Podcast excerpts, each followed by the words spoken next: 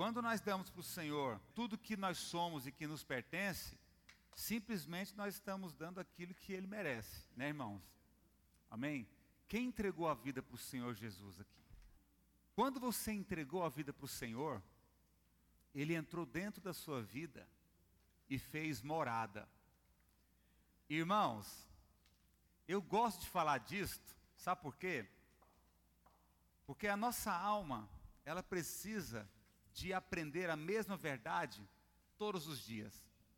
Todos os dias você tem que falar para você mesmo: Eu sou de Jesus. Glória a Deus.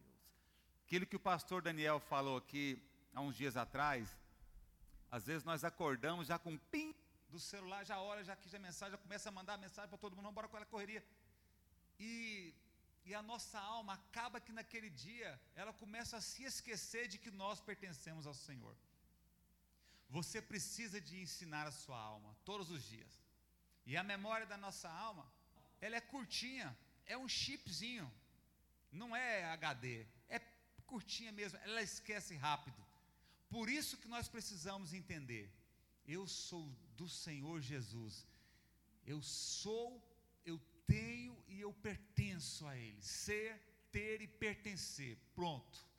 Eu sirvo ao Senhor. Aleluia. Aleluia. Eu sei para onde eu vou, como que eu vou, com quem eu vou. Pronto. Está resolvido aqui.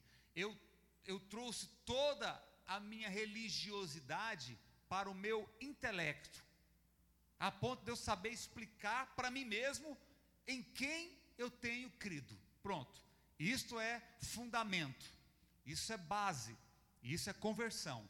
Trouxe das emoções para o intelecto. Pronto, meu Deus, aqui, ó, o culto racional. Eu creio no Senhor e eu consigo explicar para mim mesmo como eu creio e eu, eu consigo explicar para mim mesmo que eu estou salvo em Jesus Cristo. Pronto. Abra para mim o livro de Amós. Ei, pastor Mateus, mas aí não. Ó, Malaquias, aí vem um pouquinho para trás Zacarias, vem mais um pouquinho Ageu, Sofonias, Abacuque, Jonas que não escapuliu da baleia, mas entrou lá, aí Obadias, Amós. Olha só, Amós capítulo 9, versículo 11.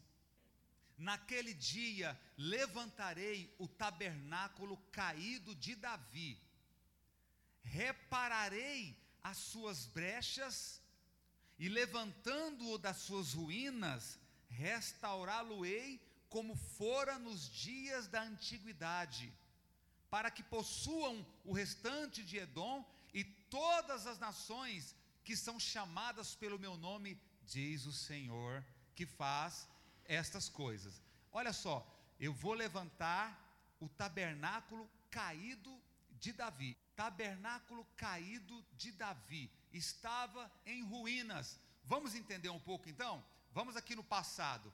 Para nós falar do tabernáculo caído de Davi, nós precisamos falar do tabernáculo de Moisés. Então, olha, acompanha comigo. Deus tira o povo de Israel do Egito, coloca o povo de Israel no deserto do Sinai, onde tinha o monte Sinai. Ali, Deus fala o que para Moisés? Faça um tabernáculo para que eu possa habitar no meio do povo. Então Moisés vai, Deus dá as instruções, e Moisés, ali no Monte Sinai, ele faz o tabernáculo.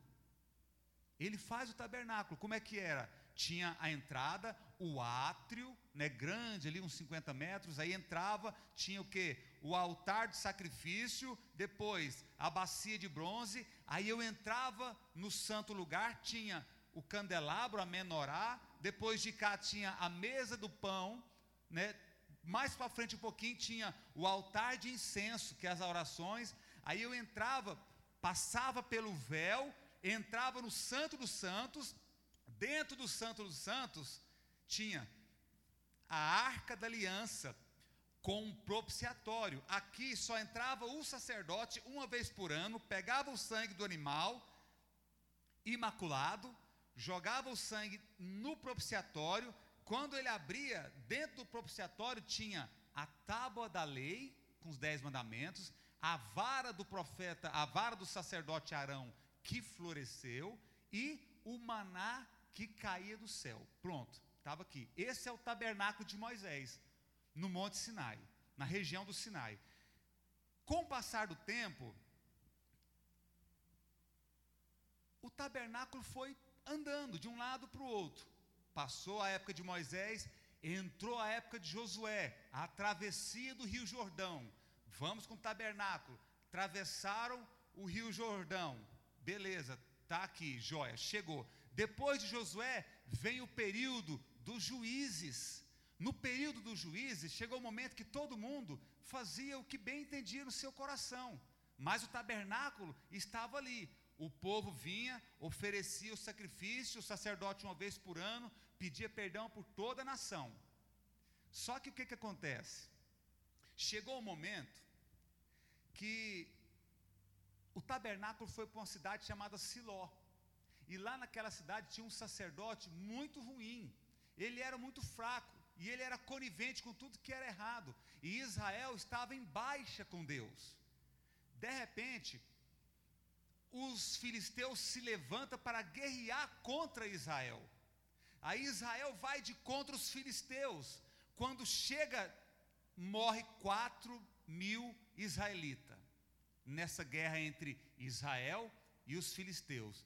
Quatro mil israelitas morreram. Aí eles voltaram e fizeram isso aqui, ó. Vamos pegar a arca, vamos pegar a arca, deixa o tabernáculo, pega só a arca. Por quê? a glória de Deus, ela se manifestava na arca.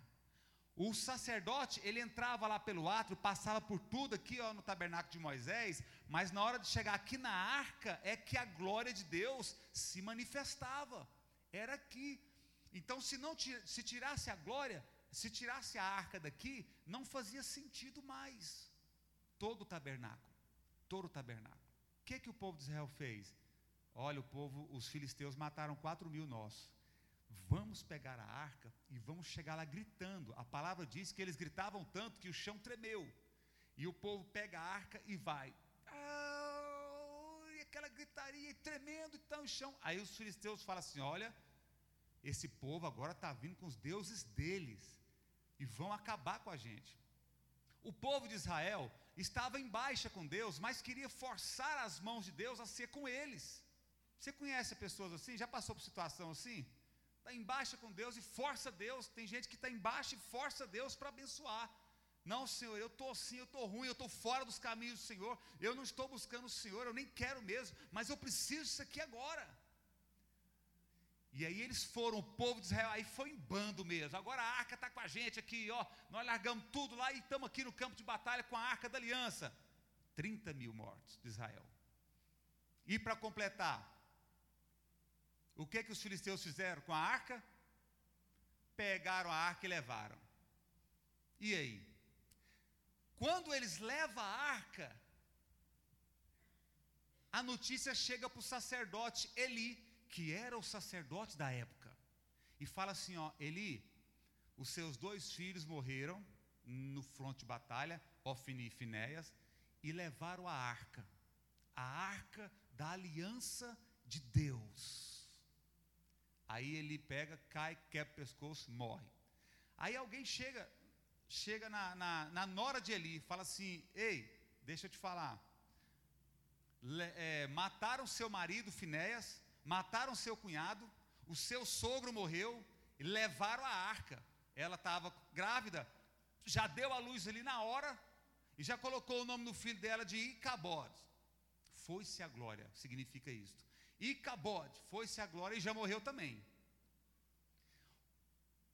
Essa palavra significa foi-se a glória de Israel. Por quê? Porque levaram a arca. Levaram a arca, deixaram ali o tabernáculo, só que o santo dos santos vazio, porque no santíssimo lugar ficava a arca. Quando levou para Israel, foi-se a glória. Acabou tudo. Acabou.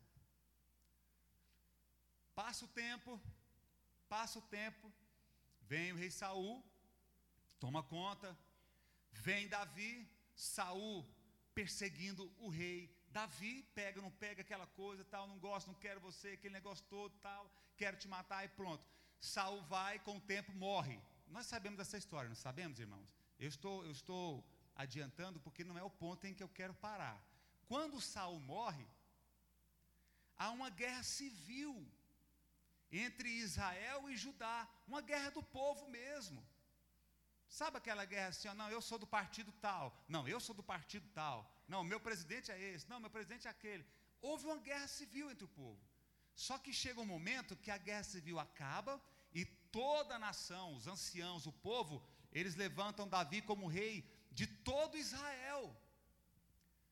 Quando Davi é levantado rei sobre todo Israel, o que, que ele faz? Ele já vai logo lá na cidade dos Jebuseus e tira o povo dali e fala assim: olha, a partir de agora é a cidade de Davi, o Monte Sião, Jerusalém. Essa cidade agora é Jerusalém. Pronto, não tem Jebuseus aqui mais. É a gente que vai ficar aqui agora, porque é o centro estratégico.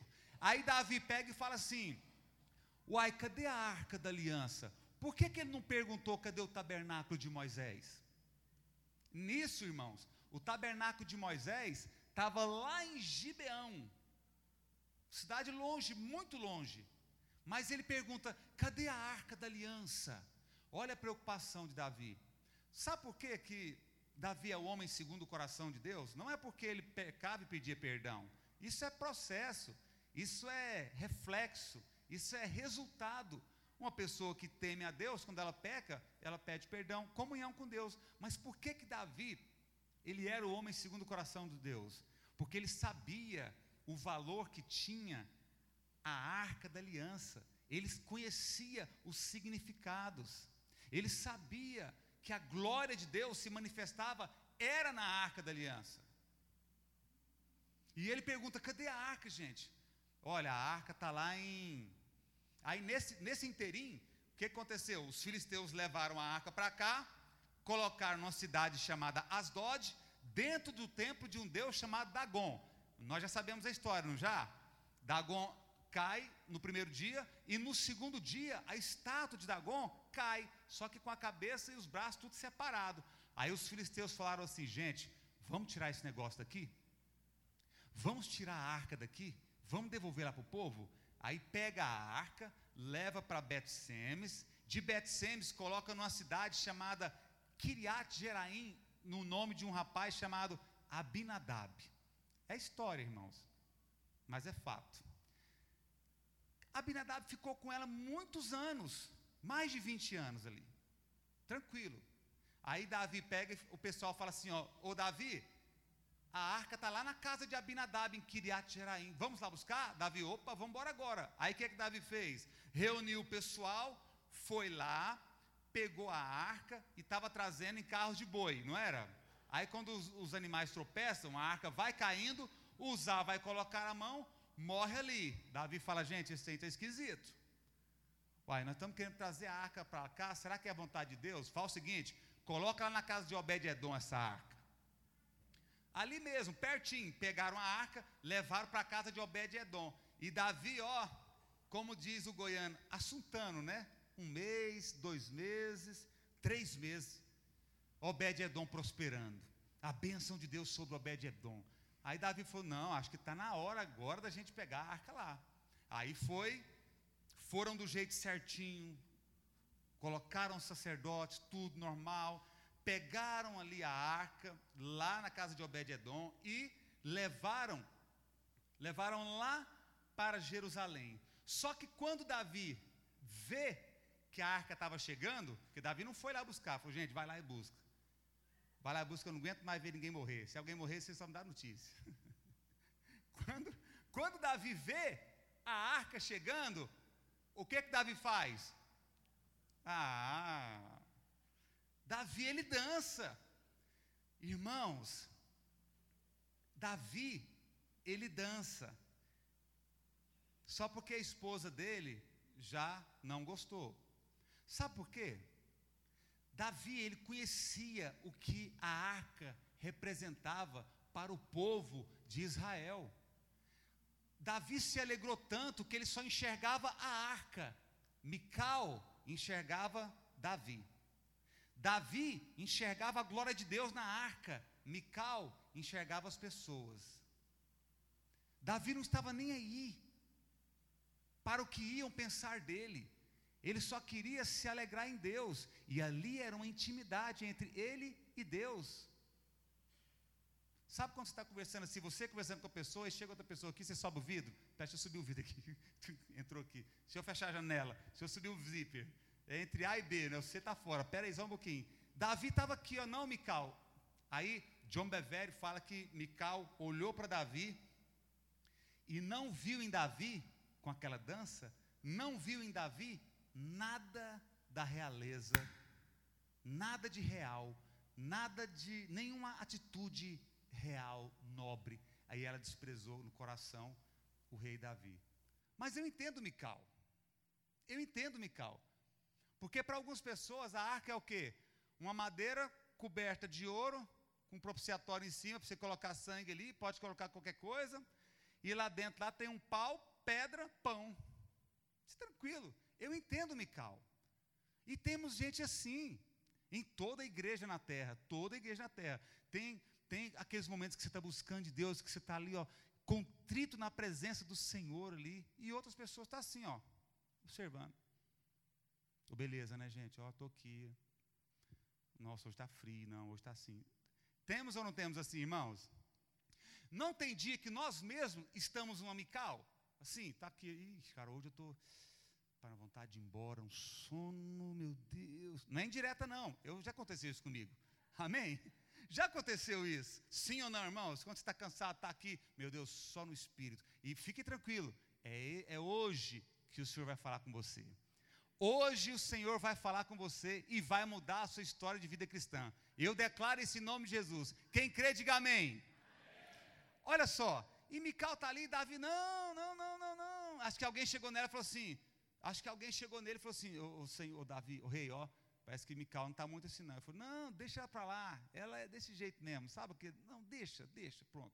Vamos embora alegrar. Quando Davi pega a arca, Davi poderia fazer o quê? Agora que eu estou com a arca, o que, que eu vou fazer? Eu vou levar lá para Gibeão, para a gente completar o quebra-cabeça. Ó, tem o átrio, o santo lugar, e o santo dos santos estava vazio. Põe a arca aqui em Gibeão, pronto, está completo. Não, irmãos. Ele deixou aqui, ó. Aí ficou o seguinte: o tabernáculo de Moisés, lá em Gibeão, com o Santo dos Santos vazio, tinha todos os instrumentos. Só que o Santo dos Santos vazio. E aqui, ó, Davi faz uma tenda e coloca a arca. Ele não tinha os instrumentos, ele não tinha o átrio, nem o santo, do, nem o santo lugar, mas ele tinha o santo dos santos aqui com ele. Sabe por quê? Davi valorizava tanto a arca da presença e não importava com mais nada, porque Davi viveu a graça no tempo da lei. O homem que viveu a graça no Velho Testamento. O homem que já conhecia a glória de Deus aqui, ó. Isso fez Davi ser o homem segundo o coração de Deus. Lá era só o sacerdote que entrava. Aqui não. Aqui todos ficavam diante da arca agora. Colocava a tenda, todos diante da arca, sacerdote, rei, profeta, mestre, levitas, todo mundo, irmãos, ao redor da arca adorando o Senhor.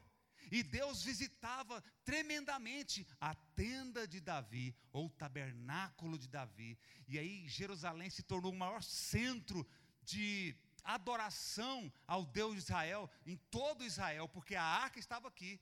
Aí alguns ainda faziam o seguinte: ó, eu tenho que oferecer sacrifícios. Vim aqui em Moisés, oferecia os sacrifícios. Ah, não, agora eu preciso adorar o Senhor. Vim aqui na tenda de Davi e adorava ao Senhor. O povo que não tinha acesso adorava o Senhor na tenda de Davi. O véu que fazia a separação entre o santo lugar e o santo dos santos foi tirado. Colocava a arca e a tenda, e o povo ficava glorificando o Senhor e a arca no meio.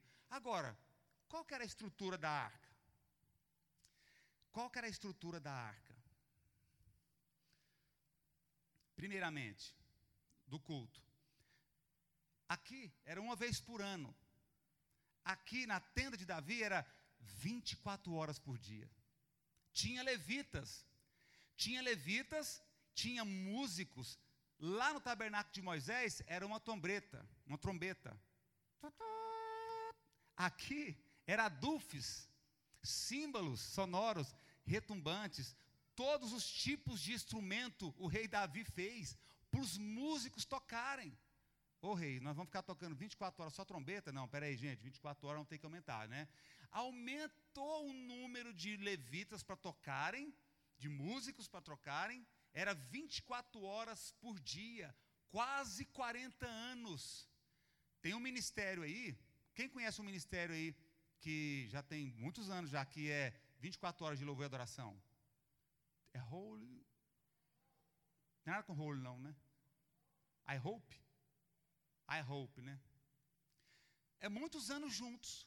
Ali, ó, eles fazendo rodízio, adoração contínua. Era aqui a tenda de Davi. Ele falou: ó, gente, eu quero também porteiros. Cadê os porteiros aqui? Os porteiros. Aí, ó, os irmãos aí, ó, só povo bonito aí, ó. Tá aqui, ó, nosso irmão Charlie entrou na polícia do meu tempo, viemos juntos, 27 mil, RG. Os, lá tinha porteiros, porque era organizado. Não era porque tinha arca e era uma tenda, era desorganizado, não. Na palavra, os porteiros, eles organizavam o culto, ajudavam. Tinha ah, os músicos, tinha os porteiros. A adoração era 24 horas por dia. 24 horas por dia. Amém?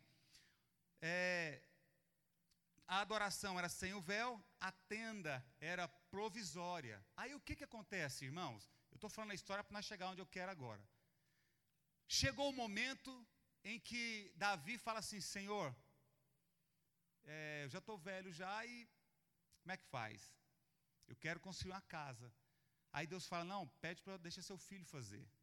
Aí, Davi, aí Salomão vai, o filho de Davi, constrói o templo. Aí eles se prepararam para construir, se programaram e voltaram a atenção para construir o grande templo de Salomão. E com isso, a tenda de Davi, o tabernáculo de Davi, foi deixado para trás. 50, 100, 200, quase 200 anos Aí Israel se divide, parte de Jeroboão fica com o norte de Israel, Judá fica com Uzias. O Israel já está adorando o bezerro de ouro, é um outro bezerro já de ouro, não é aquele lá, lá atrás, não, esse aqui já é outro. E Judá voltou para o templo de Salomão, já estava fazendo as obras da lei aqui mesmo, cumprindo as obras da lei. Aí nesse tempo, nesses 200 anos, é que entrou o nosso irmão Amós. Aí Deus usa Amós, e Amós pega e fala, versículo 11, capítulo 9: Naquele dia, levantarei o tabernáculo caído de Davi.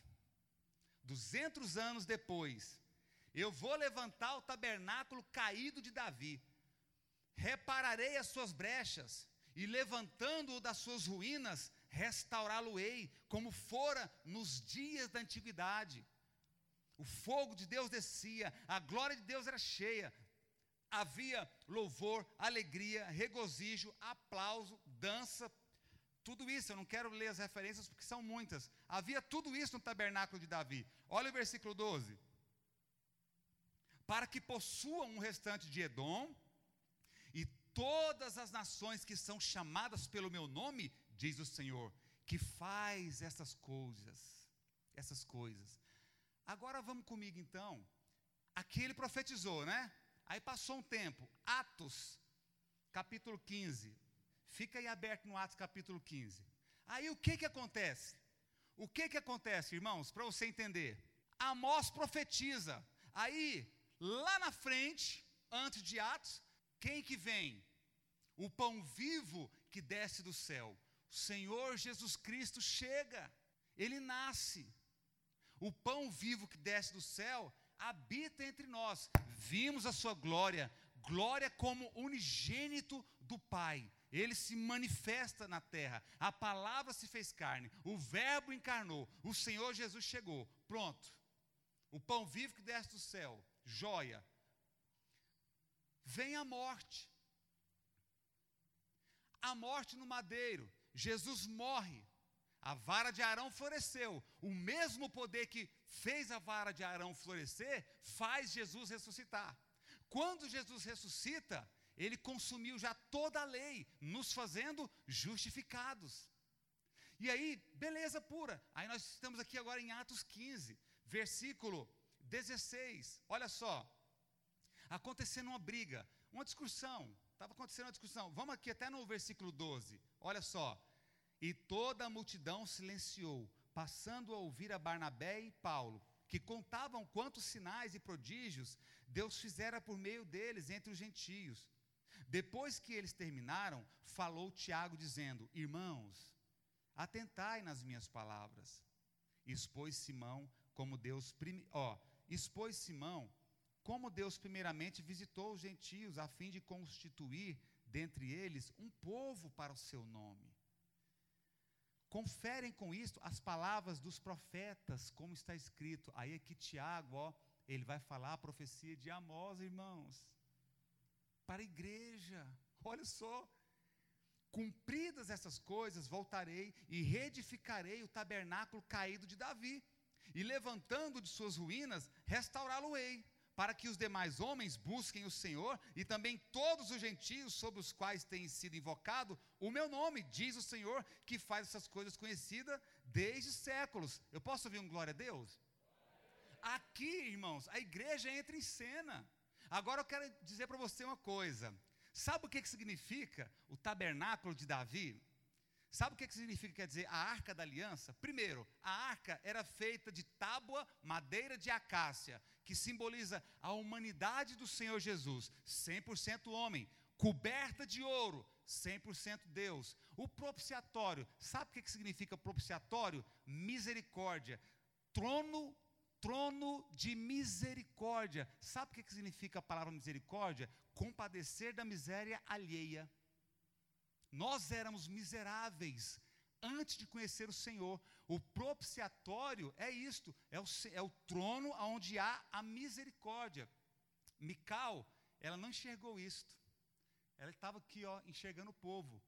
Aquele fariseu que orava, bonito, não enxergou isto. Mas aquele homem que falou assim, ó, Senhor, se propício a mim. Ou seja, meu Deus, Seja misericordioso para comigo, porque o Senhor tem misericórdia com quem o Senhor deseja ter, deseja ter misericórdia comigo. Meu Deus, olha aqui, ó, tenha dó da minha miséria. Eu sou um miserável. Ajuda-me na minha miséria. Misericórdia é isso, compaixão pela miséria alheia. Então, quando o Senhor nos olhou, ele foi propício a nós. Dentro do tabernáculo, o que que tem? Três elementos. Três elementos. Acompanha comigo aqui, ó. A vara de Arão que floresceu. Jesus ressuscitou e ele também, através da vara de Arão que floresceu, ele tem o direito de ser o sumo sacerdote. Quando ele ressuscita, quem ressuscitou junto com ele? Eu e você. Nós fomos ressuscitados com Cristo. Agora vive ele, não mais nós. Já estou crucificado com Cristo, agora vive Ele, não mais eu. Meu irmão, nós éramos como madeira podre, como madeira morta, cortada, acabou, sem vida. A vida do Senhor entrou em você, nós estávamos mortos, nossos delitos e pecados, a vida de Deus entrou em você e você floresceu como nova criatura. Posso ouvir um amém? amém. Quem está vivo diz glória a Deus. Vara de Arão, as tábuas da lei, estava lá dentro da arca, que é o que? A justificação. Ele nos justificou e nos tornamos justificados. Agora, pois, já nenhuma condenação há para aqueles que estão em Cristo Jesus. Pronto, nós cumprimos toda a lei, toda cerimonial, tudo aquilo que constava de ordenança. Agora, pois, ninguém vos julgue, nem por festa, nem por lua, nem por sábado, por nada, nem por bebida, nem por comida, palavra de Deus, cumpriu toda a lei. Maná, o pão vivo que desce do céu, o nosso pão diário, a palavra de Deus diariamente em nós, a comunhão que temos todos os dias, prepara-me uma mesa na presença dos meus problemas, na presença dos meus inimigos. Mateus, mas como é que isso aconteceu? Jesus pega, morre, ressuscita, sobe, aí o Espírito Santo faz o quê? Entra dentro de nós. E acontece o quê? João 17, do 20 ao 23, o último versículo. João 17, do 20 ao 23. Olha só. Não rogo somente por estes. Eu estou correndo por causa do tempo, amém, irmãos? Porque eu gostaria de falar assim, ó. Não rogo somente por estes. não rogo somente por estes, mas também por aqueles que vierem a crer em mim por intermédio da Sua palavra. Olha o 21. A fim de que todos sejam um. E como és tu, ó Pai, em mim e eu em ti, também sejam eles em nós, para que o mundo creia que tu me enviaste. Eu lhes tenho transmitido a glória que me tens dado, para que sejam um como nós o somos, eu neles e tu em mim, a fim de que sejam aperfeiçoados na unidade, para que o mundo conheça que tu me enviaste e o amaste, como também amaste a mim. Sabe o que é isso? Quando o Senhor Jesus morre e ressuscita, e o Espírito Santo vem, irmão, sobre nós, ele traz a arca para dentro de você. Você tem a arca de Deus aí dentro. Você é templo, você é a tenda de Davi restaurada. A profecia de Amós se cumpre na sua vida. Amém? Você tem a arca da aliança dentro de você, meu irmão. Isso é a igreja do Senhor. Eu, nós somos, temos e pertencemos. Somos de Deus. Temos Ele em nós. Pertencemos a Ele. Nova criatura, ressurreta como a vara de Arão que, que é alimentada pelo pão da vida, e que já foi, já não é mais presa em nenhuma condenação. Viva a vida com Deus, irmãos. Viva a vida com Deus aqui na terra. Para que que Jesus entrou dentro de você? Para que que a arca, aquilo que Davi valorizava tanto, mas não tinha como ele entrar, ela entrar dentro dele, porque ainda estava no Velho Testamento. Por quê? Porque ele sabia que a glória de Deus se manifestava ali a glória de Deus se manifesta nessa nova criatura que você se tornou em Deus. Você é cheio da glória de Deus. Seja cheio. E neste momento eu queria que nós ficássemos em pé. E eu quero que você faça uma oração como filho de Deus. Agora você vai orar como filho de Deus. Amém?